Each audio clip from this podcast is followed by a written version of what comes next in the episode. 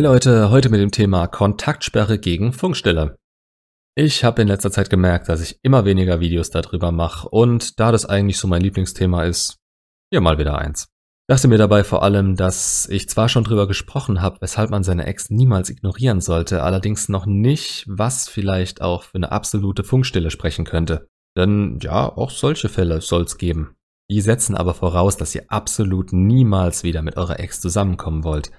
Und das ist erfahrungsgemäß gerade kurz nach einer Trennung nicht der Fall, beziehungsweise man ist sich noch gar nicht so klar, wie man das Ganze sieht. Wir vermissen immer mehr, was wir verlieren, als was wir haben. Und der Moment der Trennung hat die Ex in ihrem Wert für euch gehoben. Da ist es ein schlechter Schachzug, sie immer zu ignorieren, weil ihr noch gar nicht einschätzen könnt, wie ihr euch nach eurer Trauerphase und dem Verlust fühlen werdet.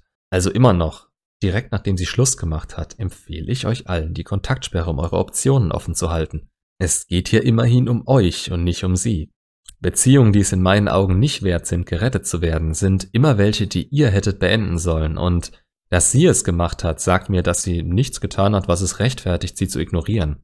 So Dinge wie von sich aus Flaschen und Teller nach euch werfen zum Beispiel. Aber mal angenommen, ihr seid euch jetzt schon sicher, dass ihr sie aus eurem Leben haben wollt.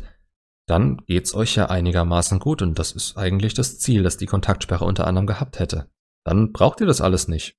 Klar habe ich auch ein paar Dinge, die ich euch für die Zukunft mitgeben könnte und jeder kann noch was dazulernen, aber es ist schön, dass ihr das Ganze so leicht nehmen konntet dann könnt ihr jetzt auch alles machen, zu dem ich in der Kontaktsperre niemals raten würde.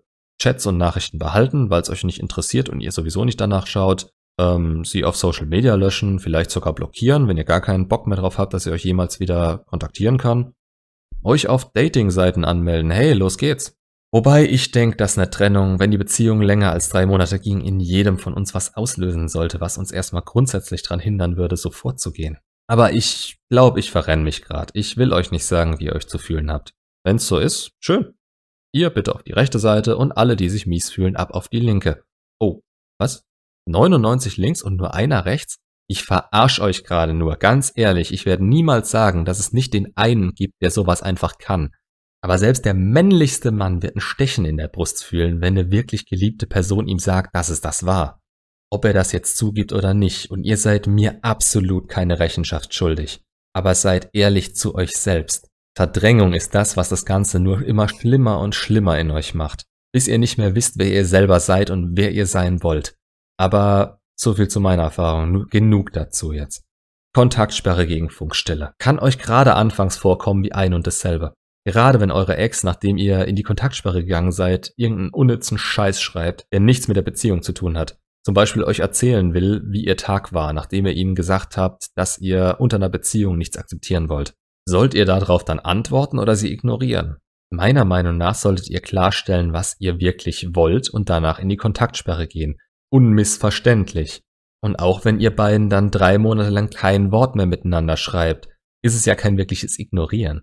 Die Kontaktsperre wird meiner Meinung nach, wie in anderen Videos schon gesagt, ihrem Namen nicht ganz gerecht.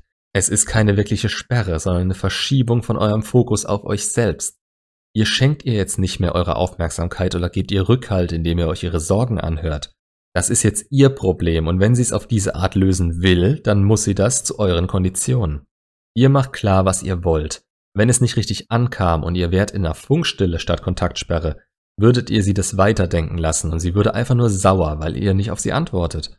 Und das ist kein Zustand, in dem sie neugierig wird, was eigentlich gerade bei euch so abgeht, sondern einer, der ihr ganz klar sagt, dass ihr kein Interesse an ihr habt und euch dazu noch kindisch verhaltet. Ihr tretet nicht von euch aus mit ihr in Kontakt, aber wenn sie den Schritt auf euch zumacht, antwortet ihr erwachsen, freundlich, aber zurückhaltend. Warum zurückhaltend? Weil ihr nicht überreagieren wollt und eigentlich auch keine Zeit für jemanden hat, der euch aus seinem Leben gekickt hat. Ihr wart ihm nicht genug wert, um weiter Partner genannt zu werden, und ihr lasst euch nicht einfach runterstufen und akzeptiert, was sie euch hinwirft. Ihr seid ein Preis, den es zu verdienen gilt. Gibt sie euch weniger, antwortet ihr entsprechend mit weniger darauf als früher. Viel weniger. Aber ihr antwortet, denn ihr seid keine kleinen Kinder mehr, die die blöde Kuh ignoriert, die ihnen den Pudding aus der Hand geschlagen hat. Deshalb auch der kleine Exkurs vorhin in Ach, mir geht's ja so gut ohne sie. Seht eure wirkliche Situation und akzeptiert sie. Das ist ein Prozess, der dauert eine Weile. Aber wenn das der Fall ist und ihr es alles klar seht, wie es war und ist, dann gibt es keinen Zweifel daran, dass eure Aufmerksamkeit wieder von ihr verdient werden muss, wenn sie sie haben will. Und Ja, der Satz sollte euch in mehrfacher Bedeutung bleiben. Sie muss es auch von sich aus wieder wollen. Alles andere schmälert in ihren Augen euren Wert für sie. Und ihr macht euch sowieso damit kaputt. Komplett sinnlos. Lasst die Zeit für euch arbeiten. Sowohl für euch als auch für sie. Dann müsst ihr euch gar keine Gedanken machen, ob Kontaktsperre oder Funkstille. Lasst einfach keine Kurzschlussreaktion zu und denkt dran, was ihr wirklich wollt. Wollt ihr diese Frau zurück? Dann hört euch ganz genau an, wie die Kontaktsperre funktioniert, ob bei mir oder jemand anderem. Merkt euch nur, dass die Kontaktsperre kein Ende hat, das ihr selbst festlegt, sondern durch ihre Reaktion das Ganze beendet wird. Und dass ihr auf euch selbst schauen und an euch selbst arbeiten müsst in der Zeit. Dann könnt ihr eigentlich kaum was falsch machen. Aber einen Menschen zu ignorieren? Das muss man nur mal umdrehen. Versetzt euch in eine komplett andere Lage, die nichts mit Bindungen und Beziehungen zu tun hat. Was fühlt ihr, wenn euch euer Gegenüber ignoriert? Ihr denkt euch, was ein Arsch, und dann wird er euch auch egal werden. Und das ist nicht großartig anders als bei eurer Ex, obwohl ihr mal so füreinander gefühlt habt. Das könnt ihr euch jetzt vielleicht nicht genauso vorstellen, weil ihr diese Angst empfindet. Aber die sind in einer ganz anderen Phase als ihr nach der Trennung. Und klare Ansagen und das Handeln in diese Richtung sind von eurer Seite aus jetzt das Wichtigste. Nicht betteln, nicht verhandeln, für sich selbst und seine Überzeugungen einstehen, nicht der Illusion der Aktion nachgehen, Ihr müsst sie selbst zu dem Schluss kommen lassen, dass ihr der bestmögliche Mann für sie seid. Macht's gut und bis zum nächsten Video.